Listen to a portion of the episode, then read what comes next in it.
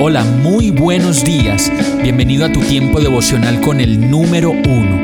Qué alegría saludarte con la certeza de que Dios está obrando en tu vida su perfecta y buena voluntad, ya sea porque estás aprendiendo de un momento difícil o porque estás disfrutando de su amor a plenitud con paz y tranquilidad.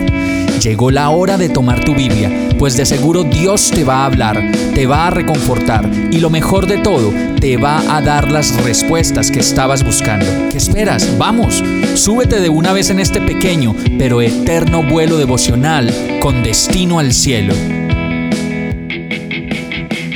Y el mensaje de hoy se llama Si no lo resistes es porque algo anda mal. Lucas 3, 18, 20 dice, y con muchas otras palabras exhortaba Juan a la gente y le anunciaba las buenas nuevas.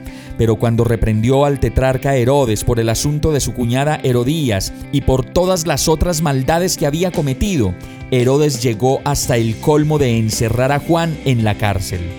Yo no sé si ustedes se han dado cuenta que hay temas que a muchas personas no se les puede tocar, no se les puede mencionar. Bueno, y nosotros también seguramente tenemos temas de los que decimos mejor no hablemos de eso.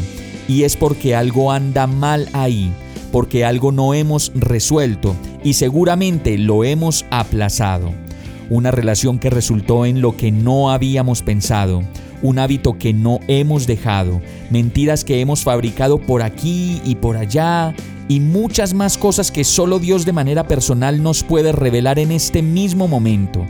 En este caso, cuando Juan increpó a Herodes sobre su relación con su cuñada Herodías y por todas las maldades que había cometido, dice el verso que Herodes se disgustó tanto que llegó al colmo de enviar a la cárcel a Juan el Bautista. Y asimismo nos puede pasar a nosotros. Terminamos peleando con la mamá, con esas personas cercanas que saben de nosotros temas que nadie más sabe y nos damos cuenta de que no lo resistimos. ¿Por qué?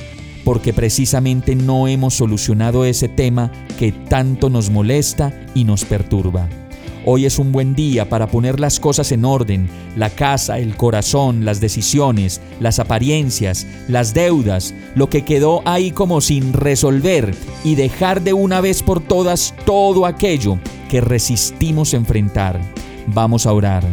Señor mío y Dios mío, Solo tú sabes y conoces mi desorden emocional y familiar, mi desorden económico y el desorden de mis relaciones con las personas de afuera que no me conocen bien. Yo te pido que me ayudes, que me cambies y me permitas vivir una vida tranquila, reposada y completamente segura en ti.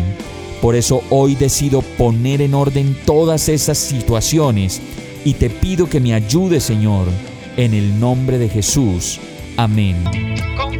Hemos llegado al final de este tiempo con el número uno.